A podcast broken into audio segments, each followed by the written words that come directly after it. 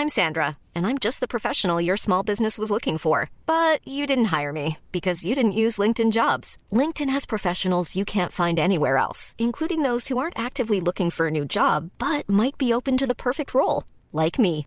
In a given month, over 70% of LinkedIn users don't visit other leading job sites. So if you're not looking on LinkedIn, you'll miss out on great candidates like Sandra. Start hiring professionals like a professional. Post your free job on linkedin.com/people today. Mom deserves the best, and there's no better place to shop for Mother's Day than Whole Foods Market. They're your destination for unbeatable savings, from premium gifts to show-stopping flowers and irresistible desserts. Start by saving 33% with Prime on all body care and candles. Then get a 15-stem bunch of tulips for just $9.99 each with Prime. Round out Mom's menu with festive rosé, irresistible berry chantilly cake, and more special treats. Come celebrate Mother's Day at Whole Foods Market. Flash Black. Un podcast 100% satanizado. Otra vez estamos aquí en otra edición de Flash Black. Mi nombre es Sergio Albite. Les doy la bienvenida a todos y todas a esta entrega individual que les voy a dar yo. Saludos al George Medina, quien por cierto se está recuperando. Muy bien por él. Le mando un gran saludo. Y hoy les voy a hablar de un disco que para mí es importante. Fue el álbum, yo creo que el que me introdujo al grunge. Les estoy hablando del año 1995, yo tenía yo creo que 14 o 15 años. Escuché esta rola eh, a través de su video en Much Music, lo recuerdo bien, no MTV, sino Much Music, que era el MTV pero de Canadá. Y me acuerdo que lo vi y dije, ¿qué onda? Ese no es el que está en otra banda. Y luego como que vi a más cantantes, vi a otros músicos ahí, dije, ¿qué? Y les estoy hablando del grupo Temple of the Dog. Es un supergrupo. Hoy en día es un supergrupo, pero cuando nació no era para nada eso. Y ahora es un álbum de culto. Y a la vez es el único CD o LP que sacó este proyecto y que surgió a raíz de pues una muerte, que fue la de Andrew Wood, pero los voy a poner en contexto. Flash Black. Los hechos que originaron a Temple of the Dog. Ese es el nombre, pero también creo que le agregaría los hechos que originaron e inspiraron a Temple of the Dog. Creo que todo surge a raíz de la escena de Seattle, la escena grunge que nace prácticamente a finales de los 80 en esta ciudad de Estados Unidos. Una ciudad muy lluviosa, muy nublada, una ciudad muy gris. Creo que en clima se parecería mucho a Londres. Y bueno, no es que yo haya estado alguna vez en Seattle, pero es lo que en severas ocasiones es lo que he leído, sobre todo de músicos de esta ciudad. Estamos hablando de una escena grunge de donde salió Nirvana, de donde salió Pearl Jam, Alice in Chains, Soundgarden y esta banda con la que empezamos, Mother Love Bone, que digamos es la que antecedió a Pearl Jam y es en donde se encontraba Jeff Ament, el bajista, y también el guitarrista Stone Gossard. El cantante de este grupo se llamaba Andrew Good y fue alguien que desgraciadamente murió por una sobredosis, pero al mismo tiempo, antes de ello, fue roommate de Chris Cornell de Soundgarden. Ahora, también poner en contexto, Jeff Ament y Stone Gossard hoy en día son parte fundamental de Pearl Jam. Entonces, Andrew Good fallece. Chris Cornell es una pérdida que le significa mucho y decide escribirle una canción tributo a él, que es Say Hello to Heaven. La canción le gusta tanto que piensa que es mejor hacer todo un disco en vez de solo este tema. Ahora, para este track decidió invitar a Jeff Ament, Stone Gossard, Mike McCready, que también hoy en día es guitarrista de Pearl Jam, y al baterista de Soundgarden, Matt Cameron. Una vez que deciden hacer todo un disco, deciden llamar al proyecto o la banda Temple of the Dog. Ahora, este nombre viene en una letra de una canción de Mother Love Bone que se llama Man of Golden Words. Algunas de las canciones de este álbum ya estaban compuestas antes incluso de la muerte de Andrew Good, que fueron las que hizo Chris Cornell pensando en Soundgarden. Se da cuenta que al hacerlas funcionan bien para otra cosa menos Soundgarden, porque no son heavies, no son agresivas, no son rápidas, más bien son todo lo contrario, son nostálgicas, melosas, son muy lentas y digamos que las guarda. Para Temple of the Dog las rescata, pero al mismo tiempo crea dos canciones en especial para Andrew Good después de su muerte, que son la que ya mencioné, Say Hello to Heaven y también la de Reach Down. Andrew Good fallece en 1990 y el álbum de Temple of the Dog sale en 1991, se hizo solo en dos semanas y por supuesto se grabó en Seattle. Ahora estos temas que rescató Chris Cornell para Temple of the Dog son unos que también retrabajó con Stone Gossard y Jeff Ament. También hay que poner en contexto. Gossard y Jeff Ament al momento de trabajar en Temple of the Dog ya tenían la banda. Hay quienes dicen que no. Su nueva banda se formó después de Temple of Dog. Pero quienes dicen que sí, comparten que ya tenían el grupo Mookie Blaylock, que era donde ya estaba Eddie Vedder como cantante, y también el guitarrista Mike McReady. Ahora, Mookie Blaylock, para ponerlos bien en contexto, era un jugador en ese entonces de la NBA eh, de básquetbol si no me equivoco estaba en los Halcones de Atlanta o en los Nets de Nueva Jersey y tenía el dorsal número 10. Ahora Mookie Blaylock después se convierte en Pearl Jam a su álbum debut le ponen Ten, que era el dorsal que tenía Mookie Blaylock. Temple of the Dog, el álbum sale en 1991, en abril de 1991. Ten de Pearl Jam sale en agosto de 1991, pocos meses después. Cuando están grabando este disco prácticamente los únicos conocidos, entre comillas, son Chris Cornell y Matt Cameron. Nadie tenía idea de quién era Jeff Ament y Stone Gossard, menos de Mike McReady. Aún no era Pearl Jam. Empiezan a grabar este disco, sobre todo en la rola de Hunger Strike. Chris Cornell empieza a tener problemas para interpretarla se dice que Eddie Vedder estaba esperando a los integrantes de Mookie Blaylock mientras ellos estaban en el estudio para poder ensayar. Chris Cornell tiene broncas con la voz y le dice a Eddie Vedder, oye, ¿qué onda? ¿Puedes entrarle aquí al quite? Eddie Vedder no figuraba para nada participar en Temple of the Dog. No era algo que estuviera planeado. Entonces lo invitan y es cuando ya participa en Hunger Strike, que fue uno de los primeros sencillos, si no me equivoco, el primer sencillo de este álbum. Y termina haciendo un track apoteósico, increíble, y es con el que yo conocía Temple of the en 1995. Además de que las canciones son en gran parte autoría de Chris Cornell, no solo él cantó, sino también tocó la armónica y el banjo. Jewelry isn't a gift you give just once. It's a way to remind your loved one of a beautiful moment every time they see it. Blue Nile can help you find the gift that says how you feel and says it beautifully with expert guidance and a wide assortment of jewelry of the highest quality at the best price. Go to BlueNile.com and experience the convenience of shopping Blue Nile, the original online jeweler since 1999. That's BlueNile.com to find the perfect jewelry gift for any occasion. BlueNile.com. Hey, it's Danny Pellegrino from Everything Iconic. Ready to upgrade your style game without blowing your budget? Check out Quince. They've got all the good stuff shirts and polos, activewear, and fine leather goods, all at 50 to 80% less than other high end brands. And the best part? They're all about safe, ethical, and responsible manufacturing. Get that luxury vibe without the luxury price tag. Hit up quince.com slash upgrade for free shipping and 365 day returns on your next order. That's quince.com slash upgrade.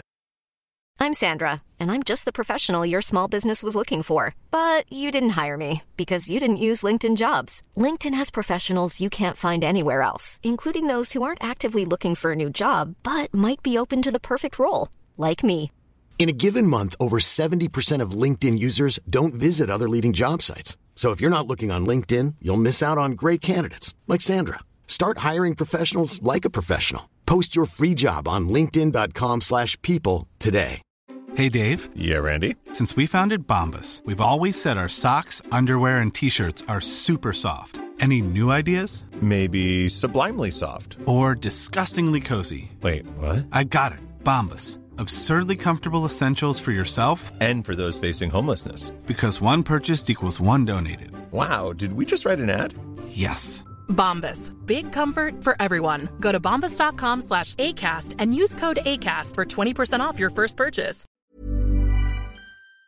Stone Gossard dice que al momento de que estaban trabajando en este disco, pues no había presiones, no había ninguna pretensión, incluso no esperaban que alguna disquera se fijara en ellos, por lo que dice que fue uno de los proyectos más bonitos en los que estuvo involucrado. A fin de cuentas el proyecto termina siendo firmado por una disquera, sale, se pone a la venta, vende 70 mil copias, que en ese momento era mediocre, por decirlo, hoy en día sería algo increíble, pero no da el resultado que se esperaba, ¿no? Sobre todo porque viene de una escena que en ese momento estaba despegando, pero todavía no estaba en pleno apogeo, eso vino como por ahí del 1994. Entonces en 1991 vende 70 mil copias, un año después, ya que Soundgarden también saca de sus mejores álbumes, lo mismo con Pearl Jam, eh, sale el Ten, después graban un unplug para MTV, se vuelven todavía más famosos, están en Lollapalooza. Entonces en 1992, Temple of the Dog, el álbum, se vuelve uno de los 100 discos más vendidos y además alcanza el reconocimiento de disco de platino. Y yo creo que este álbum anticipó muchas cosas porque Matt Cameron tocó la batería en este disco muchos años después, cuando Pearl Jam se queda sin baterista, Matt Cameron se integra al grupo y hasta hoy en día se mantiene como integrante de Pearl Jam En su momento no salieron de gira, incluso no estaba en los planes. Fue hasta el 2016 que Pearl Jam, prácticamente sin Eddie Vedder, sale a tocar con Chris Cornell y le llaman Temple of the Dog. Hacen tres fechas o cuatro, no estoy seguro de las que sí recuerdo muy bien. Hubo una en Seattle, obviamente, alguna más en Los Ángeles o San Francisco, si no es que las dos, y de la que también estoy muy seguro fue una en Filadelfia. Y les voy a contar una anécdota de eso. Cuando ellos estuvieron tocando en Filadelfia, Temple of the Dog, yo estaba en la ciudad de Filadelfia y me acuerdo, vi que iban a estar ahí, yo estaba en México, una pareja entonces estaba haciendo su estancia en Filadelfia y yo la fui a visitar por ahí del mes de noviembre de 2016. La fui a visitar, busqué cómo estaban los boletos de Temple of the Dog. Estuve a nada de comprarlos, pero realmente no podía solventar el precio, eran muy costosos para mí y la quería invitar, a ella la quería invitar. Al final, pues no pude y tampoco fui yo. Y pues no se me hacía como onda, pues estar en Filadelfia. Ella era el motivo de mi visita y pues no llevarla, ¿no? Ella no tenía gran interés en Temple of the Dog, pero creo que era algo que le atraía, ¿no? No lo suficiente para ir al concierto por cuenta propia. Eh, si me arrepiento o no de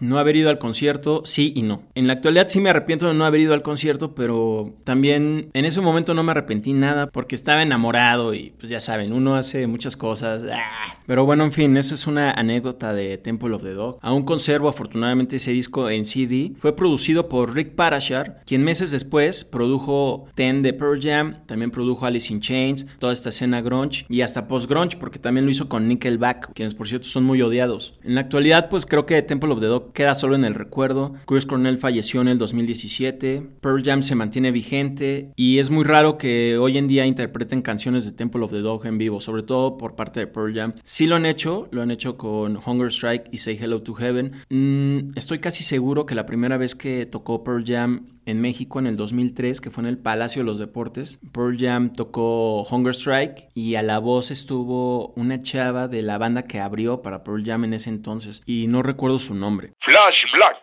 Redondeando todo lo que gira alrededor de Temple of the Dog, es un disco que realmente no hubiera sucedido si no hubiera fallecido de esa manera y en ese momento Andrew Good de Mother Low Bone.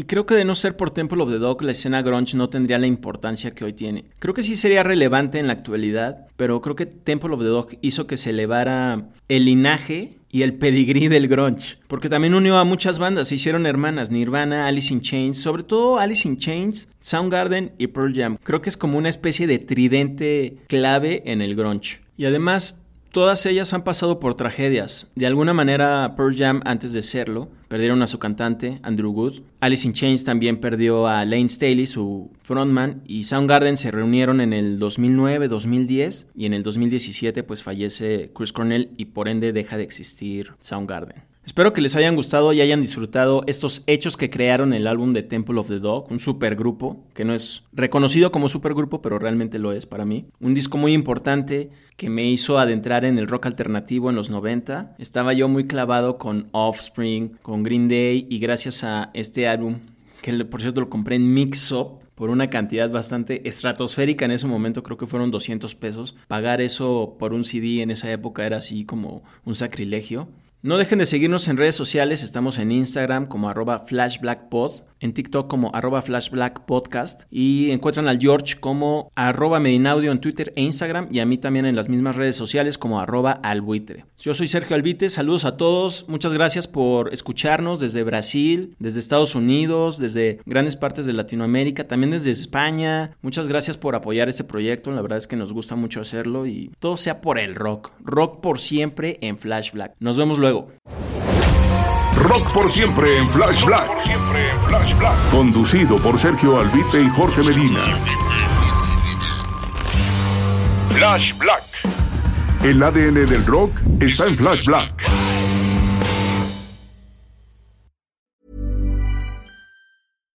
Deserves the best, and there's no better place to shop for Mother's Day than Whole Foods Market. They're your destination for unbeatable savings, from premium gifts to show-stopping flowers and irresistible desserts. Start by saving 33% with Prime on all body care and candles. Then get a 15-stem bunch of tulips for just $9.99 each with Prime. Round out Mom's menu with festive rosé, irresistible berry chantilly cake, and more special treats. Come celebrate Mother's Day at Whole Foods Market. Hi, Hi, I'm Daniel, founder of Pretty Litter. Did you know cats tend to hide symptoms of sickness and pain? I learned this the hard way after losing my cat, Gingy. So I created Pretty Litter, a health monitoring litter that helps detect early signs of illness by changing colors, saving you money and potentially your cat's life. Pretty Litter is veterinarian developed, and it's the easiest way to keep tabs on your fur baby's health right at home. Go to prettylitter.com and use code ACAST for 20% off your first order and a free cat toy. Terms and conditions apply. See site for details.